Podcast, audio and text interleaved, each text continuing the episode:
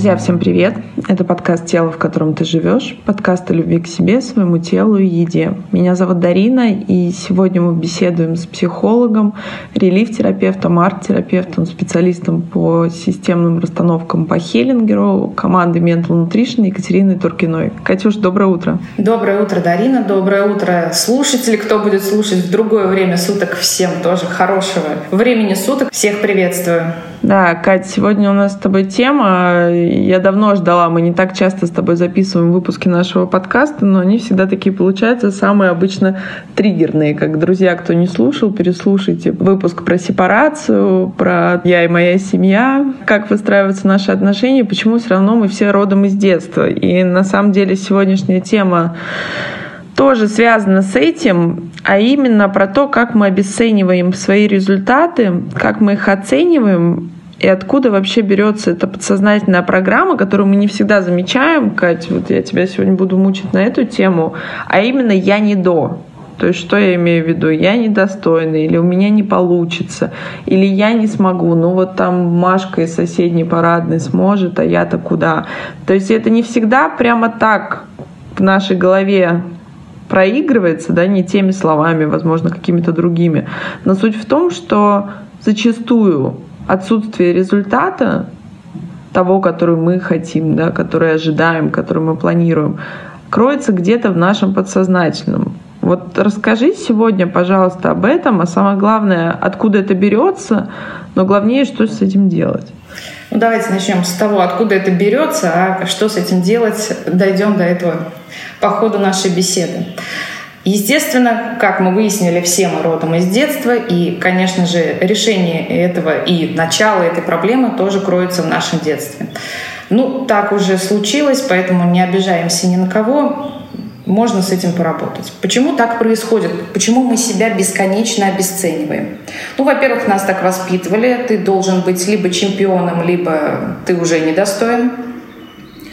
Все, что ты делаешь изначально, процесс не имеет никакого значения, а имеет значение только результат. И здесь мы говорим вот про синдром отличницы, вот эти вот узкие рамки, в которые нас запихивали все детство — Здесь мы говорим про сравнение. Это было, конечно же, в советском, постсоветском периоде и даже в 90-е. Это был такой тренд, когда всех со всеми сравнивали. И мы не говорили ни о какой экологичности, что ты научился или у тебя твои собственные результаты. Да, действительно, Машка из соседнего подъезда всегда была лучше. У каждого своя есть такая Машка э, там, или Сережка. А вот скажи, пожалуйста, Кать, сразу тебя спрошу, почему так действуют родители? То есть, друзья, да, действительно, Екатерина сказала, что мы ни на кого не обижаемся. Это все такая хорошая теория, но тогда бы у нас не было бы столько психологов, психотерапевтов, специалистов, которые помогают нам проживать этот опыт, а мы бы столько не копили в себе обиды. Я скажу, как человек, который работает все-таки с физическим здоровьем, и большинство наших заболеваний, друзья, это психосоматические заболевания, и та же щитовидная железа, которая у нас накапливает в себе. И только сейчас врачи пришли к тому, относительно недавно, и у нас был эфир вот как раз-таки с руководителем медицинского центра, где мы пришли все-таки к тому, что не всегда одна медицина конвенциальная, традиционная помогает, а все-таки где-то э, пациента стоит отправить просто к психологу. Мой вопрос, почему вообще родители это делают, во-первых, я абсолютно уверена, что бессознательно, б, абсолютно из лучших побуждений. Но что стоит за этим? Почему так? Страх? Ну, так, потому что так сложилось исторически. Давайте будем говорить о том, что в нашей стране с определенного периода времени действительно, э, был человек, на которого все хотели быть похожи, все на него равнялись. Авторитарный стиль управления, он как раз вот дал такое восприятие всех людей. То есть была некая персона, был некий лидер, и все хотели подсознательно быть похожими на него, потому что была такая политика в государстве и ничего больше. Соответственно, когда растут а, несколько поколений, они передают это знание как опыт, который помог им выжить, ну и как-то там в своей жизни сложиться. Поэтому если мы говорим про, допустим, 50-е а, года, 60-е, когда у нас полетел первый человек в космос, что у нас все хотели стать космонавтами, потому что он самый лучший. И, собственно говоря, вот э, если вы будете разматывать эту цепочку во всех направлениях, каких только угодно, и брать значимых людей, как актрис, певцов, вы будете понимать, что каждому человеку говорили, вот, э, поступай хорошо, учись хорошо на дне пятерки, и будешь как Гагарин условно. Ну и все в этом духе. Поэтому действительно в советское время эта модель работала. Да, если ты прилагал много усилий, ты мог достичь э, больших результатов. И это именно ну, вот в такой форме было. Ты много делаешь, много получаешь. Ну, хотя тоже немножко было это утрировано, но обычные люди, так скажем, а, средний класс этого не мог увидеть и распознать. Поэтому исторически так сложилось. Действительно, родители считают, что они для нас делают лучше, приводя в пример отличницу Машу. И как бы стимулируя нас. Ну и будем говорить о том, что в Советском Союзе, конечно же, психологии не было. Психиатрия была, но это про другое. Психологии не было, поэтому так как у нас было влияние все-таки масс, скажем так, и влияние на эти массы, ну, соответственно, вот влиять на массы проще, когда они все-таки массы, а не каждый по отдельности какой-то там человек, у которого есть свои какие-то эмоции, чувства, который может расстроиться, демотивироваться и все в этом духе. Поэтому проще, конечно, действовать вот таким большим охватом. Поэтому родители точно, совершенно точно не хотели нам навредить, они хотели нас стимулировать. Не со всеми это получилось. Ну и, конечно же, здесь попутная травматика, которая была, она вот, ну, дала нам такой эффект, что в настоящем времени, когда у огромного количества людей масса возможностей, вообще, в принципе, у всех масса возможностей, многие из нас э, прокрастинируют, притормаживают там, где не нужно, боятся, боятся даже начать действовать, боятся, что у них все получится, и они получат какой-то результат. Этого тоже люди боятся. Многие не готовы к успешному успеху, поэтому это тоже такая отдельная история. Я думаю, что мы к ней когда-нибудь придем и тоже ее обсудим. Почему так страшен этот успех, богатство, известность и популярность. Поэтому здесь Конечно, никто не хотел нам навредить, скажем так, осознанно. Бессознательно это все-таки программа, которая помогала выжить нескольким поколениям. Поэтому она передавалась как э, нечто ценное, поэтому мы ее бессознательно, опять же, записали. И даже в современном мире многие родители э, по той же старой схеме э, воспитывают своих детей, сравнивая там где-то обесценивая, где-то недооценивая сам процесс, когда ребенок еще в процессе только ожидают от него результата какого-то, тем самым загоняя их в какие-то такие моменты, опять же, состояние перфекционизма, что тоже, э, как оказывается, очень плохо и мешает многим людям в такой в реальной жизни действовать, э, даже в каких-то бытовых вещах. Это тоже проблема. Поэтому здесь мы однозначно говорим, что обесценивание, вот это достижение некоего э, идеала в результате, это все у нас из детства история, но, к сожалению, она у нас уже есть. Мы с ней можем только работать. Ну вот тут получается, исходя из твоих слов, вот если переводить на понятный, то берем вот э, конкретную ситуацию. Допустим, я хочу похудеть. Вот именно обычно это такая формулировка в голове.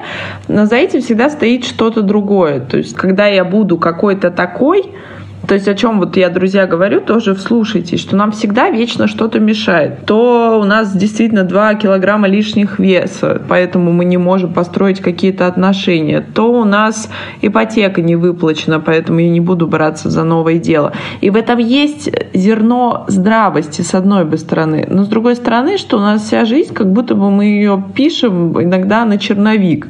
То есть вот как будто бы есть что-то потом, что мы потом проживем, потом схожу на массаж, потом изучу английский, потом слетаю в Кению, потом еще что-то. А это потом может не наступить, потому что ни я, ни Екатерина, ни один любой другой человек на этой земле не может вам дать гарантии, что вы даже проживете, собственно, следующую минуту, как и мы. И это самая главная иллюзия безопасности, да, которая есть, и психологи очень много, и Кать, ты говоришь, и все говорят об этом, что это иллюзия нашей безопасности, никто из нас не может себе ее глобально на 100% обеспечить. И получается, исходя из этого, все, что мы можем делать, это делать сейчас здесь. А вот тут, Катя, исходя, получается, из твоих слов – мы как будто бы либо выпадаем в травму прошлого и проигрываем вот эти старые сценарии, как оно было. То есть, друзья, откуда у нас берется неуверенность? Вот в моем понимании, когда ты меня поправишь, если что. Мы уже где-то видели тот опыт, как у кого-то, либо у нас, прежде всего, самих, не получилось. А учитывая, что на нас еще навешаны программы, действительно, спасибо родителям, и спасибо, я говорю искренне, без какого-либо сарказма, потому что это тоже опыт, и я абсолютно верю, что каждый из нас выбирает себе где-то там заранее свой сценарий своей жизни, мы приходим отрабатывать свои уроки, то иногда мы приходим с таким чемоданчиком тяжелым, что там даже два грузчика не помогут, чтобы это, собственно, за нами все нести. А мы как-то это тащим и еще пытаемся быть счастливыми. Либо, с другой стороны, Кать, мы, получается, в будущее. То есть это какие-то фантазии, и говоря о тех же там карты желаний, все что угодно, они бывают как и полезные, они могут мотивировать, но они как бывают и фатальные. И мы знаем примеры, друзья, известных марафонов. Я абсолютно за них, я не против. Я, я за все, что дает вам силы, дает энергию, дает ресурсы того, что вы просто прикоснетесь к этой силе. Но я хочу напомнить немножко о другой стороне, что я загадала, написала на бумаге, что я хочу ровно в такое время, ровно такого цвета, ровно там такого размера платье или машину. И вдруг она не пришла, и что тогда считается? То есть я, получается, ноль в этом моменте. То есть тут либо встретишь динозавра, либо нет. 50 на 50. То есть, Кать, про что это? Все, все в принципе, верно, да, все здорово подытожила Дарина. Это про нашу пресловутое ожидание и реальность и как раз нахождение в моменте, ну, так скажем, то, к чему идут все э, в терапевтической работе. Находиться здесь и сейчас — и не просто где-то там осознавать, что да, действительно я здесь и сейчас, а вот это умение проживать э, каждый момент своей жизни, вот это как раз про процесс. У нас есть э, несколько состояний. Это состояние, когда мы чего-то хотим, это желание наше, а, такое иметь и а, есть состояние быть, когда ты уже обрел это желаемое, скажем так, ты имеешь то, что ты хочешь.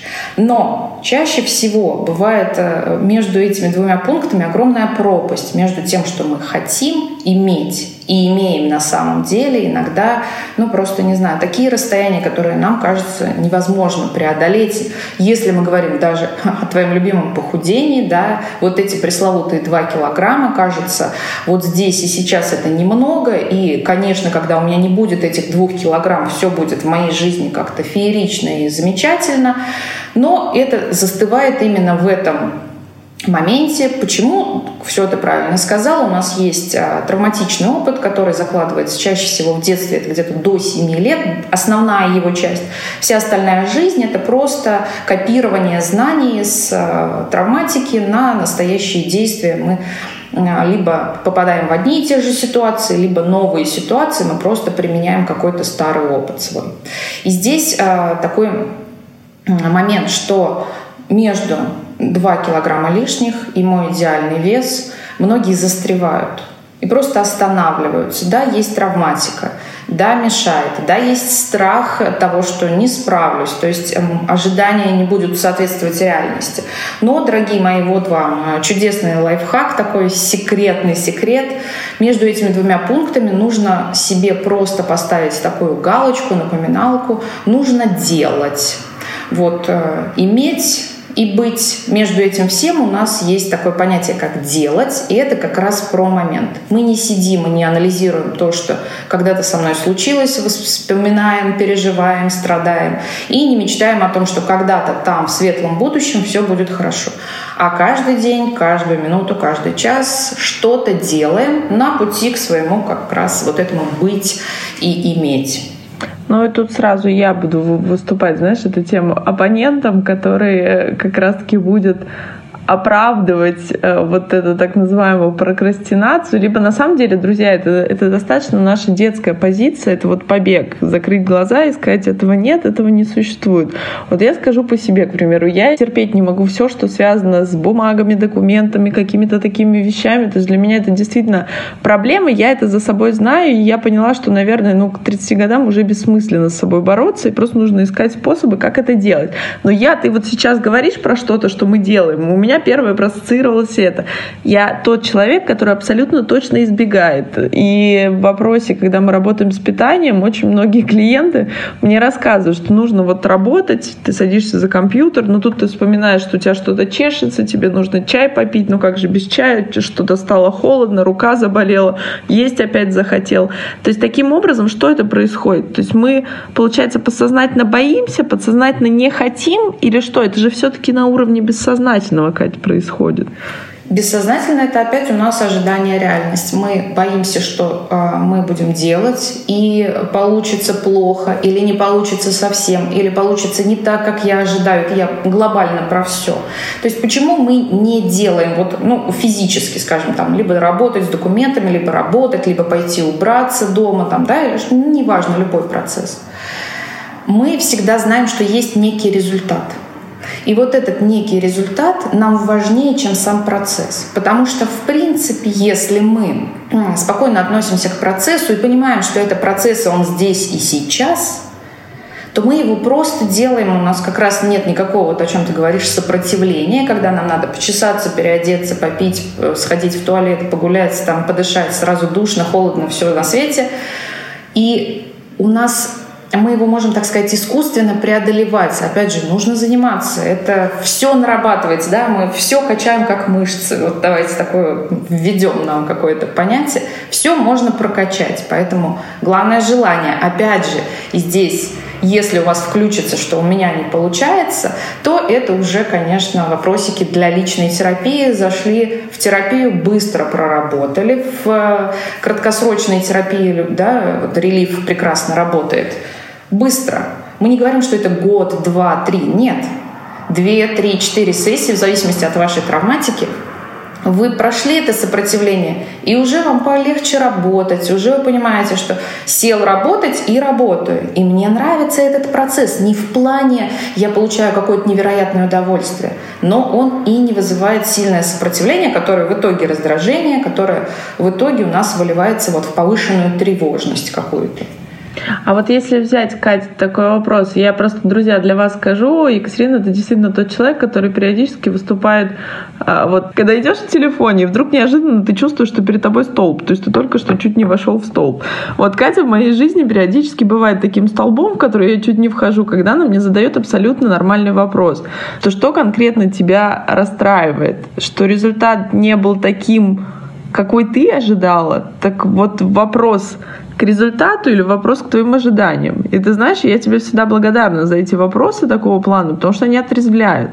То есть мы же с вами зачастую действительно, и этому склонны друзья, все люди, неважно, занимаемся мы психологией, помогаем ли мы другим людям. У нас у каждого из нас есть свой набор, своя коробочка установок, свой ящик с инструментами, кому что досталось. И мы все проигрываем свои какие-то сценарии, исходя из своего опыта. Но просто тут для меня ключевое — это осознавать, хотя бы видеть. То есть мы с уровня бессознательного выводим это хотя бы на осознанное, и вот только в этот момент с этим можно работать. И вот говоря о том, что ты сказала, что нужно делать, и мы обесцениваем процесс, это действительно так. То есть получается, есть точка А, есть точка Б, которую мы хотим. И тут как по Выгодскому, кто не знает, друзья, почитайте, пожалуйста. То есть это вот недостижимое будущее. То есть нам кажется, что нужно слишком много усилий сделать, чтобы получить какой-то результат.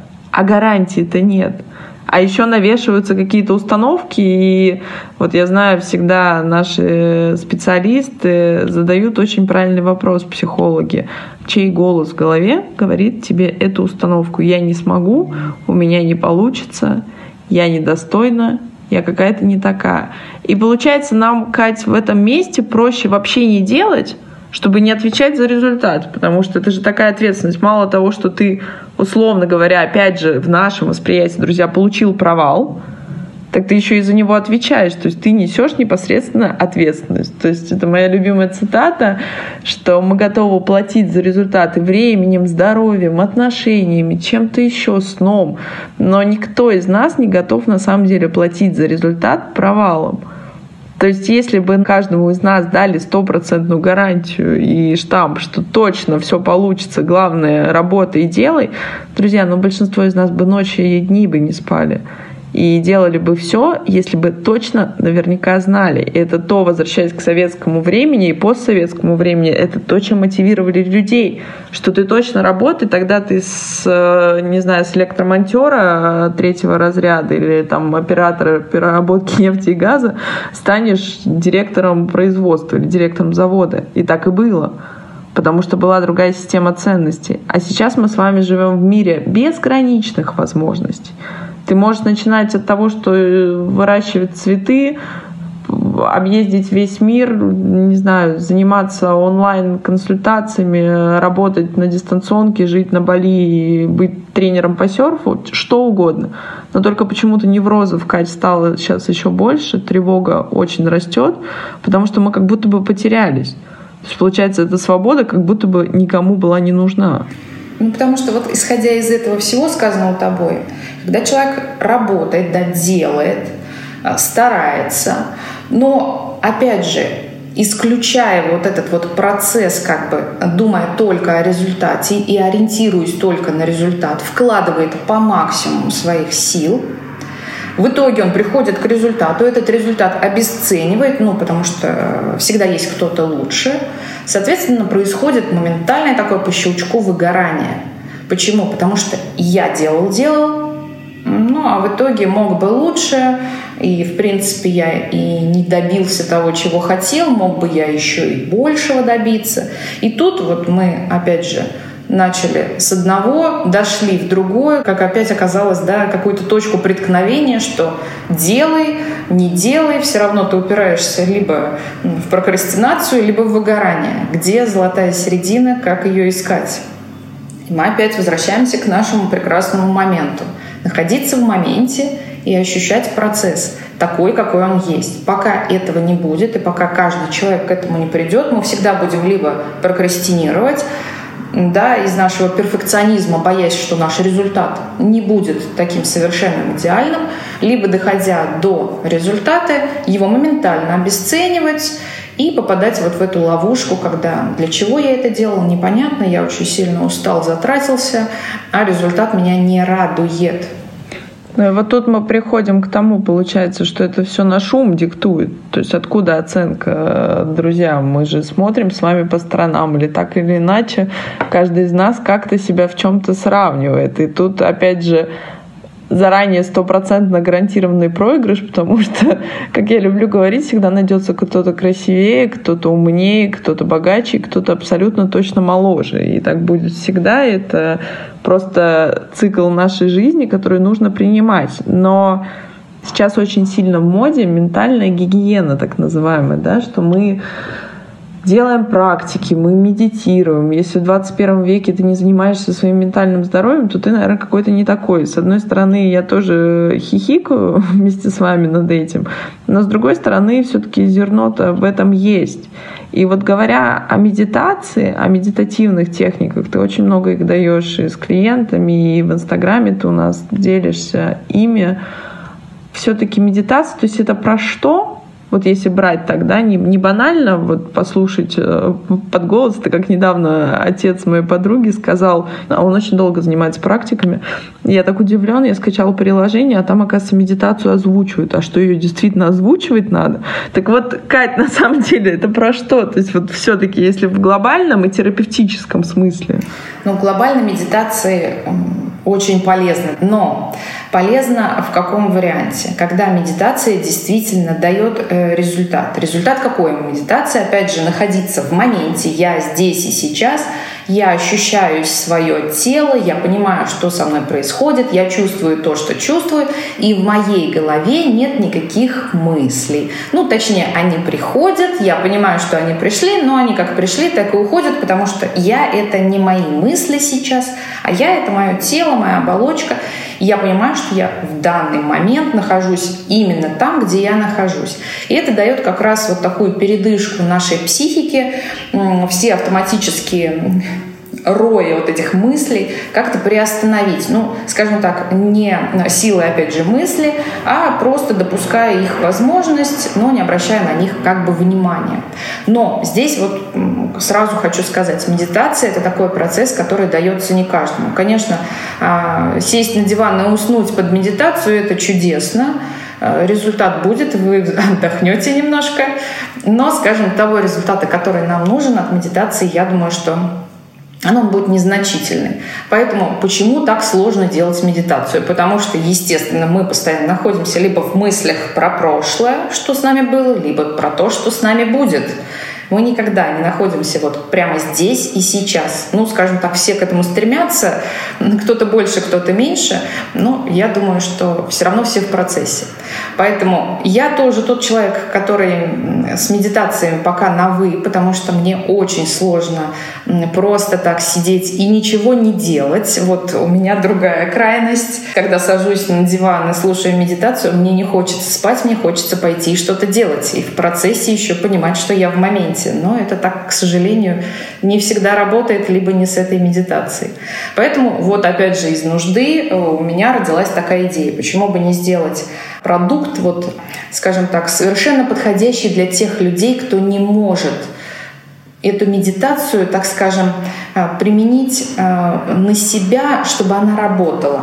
Поэтому вот из своей нужды у меня родилась идея медитативного арта – собственно говоря, вот хочется себе как-то помочь и заодно делиться с другими тоже теми людьми, кто не может от медитации взять вот сто процентов вот этой пользы. А вот говоря, я знаю, как ты работаешь в арт-терапии, друзья, мы уже говорили в наших выпусках про арт-терапию, я первый человек, кто к ней относился, это, это одна из модальностей психологии, одно из направлений, достаточно сильное. Оно молодое, но оно дает прекрасные результаты. И, собственно, арт-терапия, ну, не такое, на самом деле, оно молодое, восстанавливали, помнится, после Второй мировой войны, да, Катя, поправь меня, ну, даже уже там после первой, по-моему, применяли как-то частично, оно началось там кто-то для себя тоже открыл, человек начал рисовать, ему стало легче. И вот, собственно говоря, с этого момента все началось. Не помню, к сожалению, фамилию. Да, я просто помню, что, собственно, и это работало именно на клинических примерах. То есть для меня что важно, как, допустим, для специалистов национальной медицины, что это доказуемо работает. И да, окей, есть эффект плацебо, но чем бы это ни было, это работало, это работало на тяжелых э, людях, которые пережили войну, у которых был огромный травматичный опыт, огромная травматика, огромная психосоматика. И вы прекрасно знаете, вот кто не читал, я очень люблю книгу, я знаю, что Екатерина тоже ее любит, тело помнит все. И там очень много говорится о том, что как наше тело срабатывает быстрее наших мыслей. То есть наш мозг еще не успевает догнать, что с ним происходит, но и у вас уже кидает в жар, у вас поднимается адреналин, кортизол выбрасывается в кровь, а вы еще только пытаетесь понять, что, ого, а оказывается, это я просто подумала о том, что, может быть, меня сократят, тут по телевизору что-то показали, а ваше тело уже проиграло, и оно не знает, как я всегда говорю, что для того, чтобы поднялась тревога, наличие реальной угрозы, реального события угрожающего абсолютно не обязательно. Но есть наши мысли, которые как раз-таки это рождают.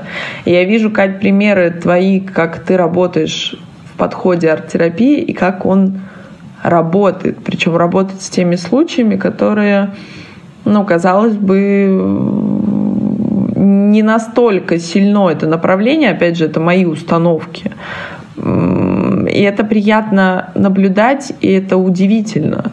По сути, вот расскажи немного вообще про арт-терапию еще раз, друзья. Мы уже говорили об этом, но, возможно, кому-то будет интересно послушать об этом еще раз. То есть какой принцип? Это же все-таки про психологию, это же не про порисовать. Да, арт-терапия — это совсем не про рисовать, хотя мы и рисуем, и лепим, и все, что угодно делаем. Это про наше бессознательное, потому что в процессе как раз вот творческом у нас, так скажем, бессознательно отдает все, что до этого усиленно хранило, оно нам показывает, потому что в моменте творчества мы находимся, так сказать, во внутреннем ребенке, вот в естественном, который как раз никак не анализирует ситуацию, никак ее не старается подстроить под что-то или боится озвучить какие-то моменты. Нет, в процессе творчества мы просто выдаем а, так сказать, все то, что у нас есть бессознательном, ну, соответственно, теме э, работы.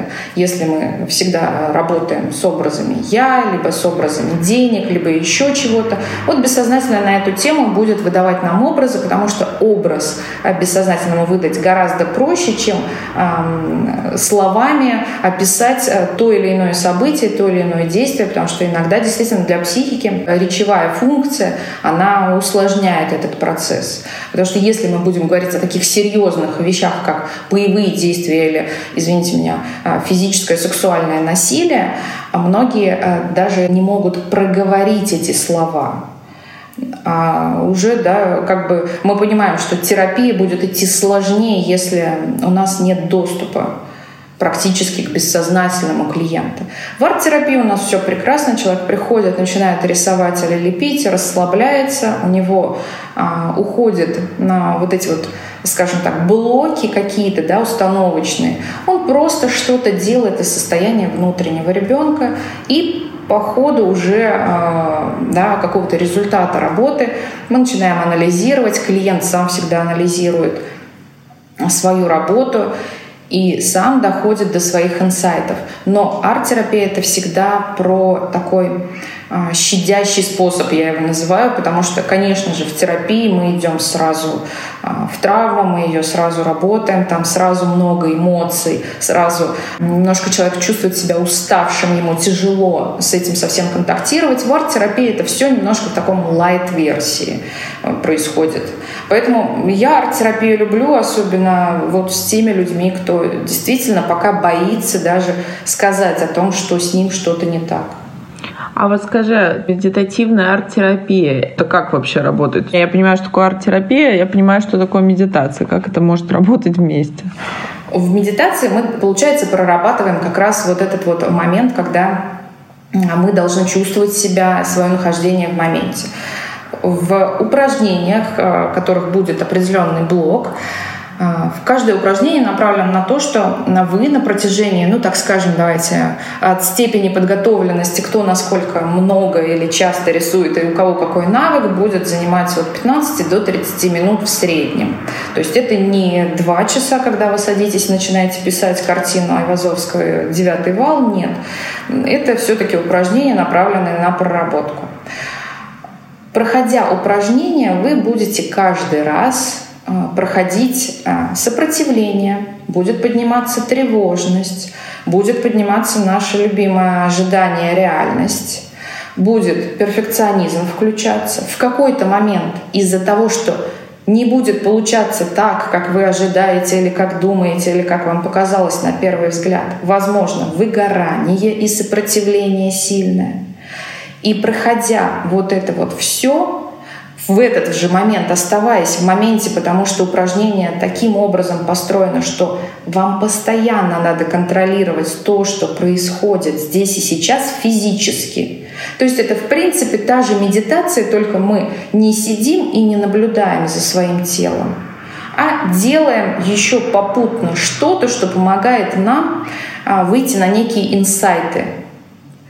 Инсайты относительно себя и своего состояния в данный момент. И чем чаще вы будете делать эти упражнения, ну, опять же, пройдя блок, можно потом повторять их прекрасно для себя в необходимое время, тем больше будет вырабатываться навык, когда уже будет вот это вот ожидание и реальность, они будут менее важны, будет важен процесс. Инсайты, вот какие чудесные можно получить что независимо от того, как я это делаю, получилось, на мой взгляд, у меня или нет, мой результат для меня является ценным, потому что он либо опыт, либо результат, который мне что-то даст, либо он для меня является таким как шагом, как ступенькой к какому-то своему новому результату, как развитие.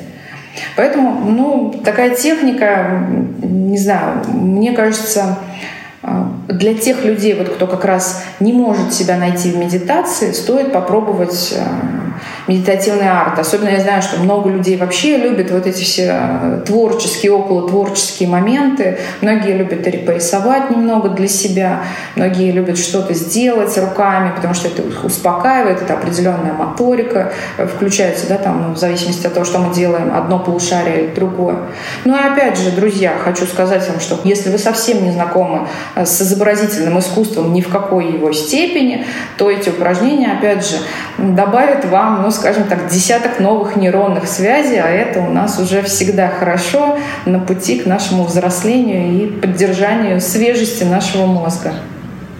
Ну, это же вообще интересная тема, Кать. Мы же обычно, друзья, так все избегаем от себя. То есть выдержать себя в настоящем моменте, признать, что ты ту точку, в которой ты находишься сейчас в эту секунду времени, и какой ты в этой точке, это же самое сложное. Если мы берем даже вопрос нашего трудоголизма, 24 часа на 7 работать только чтобы не чувствовать проваливаться в переедание, чтобы не чувствовать. А это и физиологически, друзья, так у нас от мозга кровь с вами элементарно отходит в желудок, когда в него поступает еда. И я всегда об этом говорю клиентам, и мы всегда говорим это на групповой терапии, что вы должны понимать, мы не можем бороться с нашими рефлексами, нашими паттернами поведения, но мы можем выстраивать новые, новые привычки, новые нейронные связи, о которых говоришь, Кать, ты. Это то, что процесс. Опять же, друзья, это не результат, а это процесс. И удовольствие как раз в этом. И говоря о группе, сейчас у Кати и у Виктории групповая терапия «Релив», это действительно потрясающие результаты. Мне нравится, что мы являемся свидетелями ваших трансформаций, и это не может не радовать, что каждый находит способ. Мы каждый выпуск с тобой, Кать, говорим о разном направлении, в котором и ты занимаешься со своими клиентами, и в целом, который существует в психологии, есть компетенциях нашей команды. Мне нравится, что каждый может выбрать что-то свое потому что не всем подойдет арт-терапия, не всем подойдут системные расстановки. Вообще, я сама проходила системные расстановки, друзья, и там такие инсайты сказать, что они сильные, ничего не сказать, но просто не каждый имеет в себе силу на текущий момент, чтобы какие-то вещи признать, контейнировать и переработать. И, конечно, мы всегда говорим о том, что все серьезные проработки, все серьезные программы, все серьезные манипуляции с вашей психикой должны проходить под наблюдением и совместно со специалистом. И это моя абсолютно убежденная позиция, непреклонная. То же самое нашей команды по той самой причине, что, друзья, по нашей психике, по нашим границам и так ходят сапожками наши самые близкие люди. А если мы еще с вами начнем заниматься самотерапией, когда я говорю о самотерапии, я не говорю о каких-то экспресс-методах, которые иногда мы делимся, чтобы вы могли просто себя вернуть вообще в состояние «я есть», не выпадать из тела и, как я говорю, не переставать дышать. А я говорю о серьезной проработке, и здесь это очень опасно, и это не про шутки, это вопрос все-таки про сохранение вашей целостности, потому что все, наверное, знают, как мы наводим генеральную уборку в квартире. Сначала мы достаем все вещи из шкафов, снимаем шторы, чтобы их постирать, меняем постельное белье. Но и, друзья, очень слабо поначалу это похоже на какой-то безупречный порядок. Больше это похоже на какой-то хаос, бардак. И как будто бы даже там, я по себе говорю, я думаю, что многим откликнется, э, поднимается сопротивление, что тебе уже не хочется этим заниматься. То есть ты устроил этот какой-то дестрой абсолютный, и все, у тебя как будто бы уже на это нет сил. Но какое мы испытываем удовольствие, когда уборка заканчивается — и дома вкусно пахнет. Дома становится чисто, и дома легко, и как будто бы действительно легче дышать. Вот то же самое, наверное, для меня психотерапия. И мне очень нравится, и я каждый раз благодарю свою команду, своих девочек за то, что они действительно дают возможность каждому найти свой способ. И, друзья, я напоминаю, что в нашем центре для вас все так же доступна бесплатная диагностическая беседа с любым специалистом нашего центра.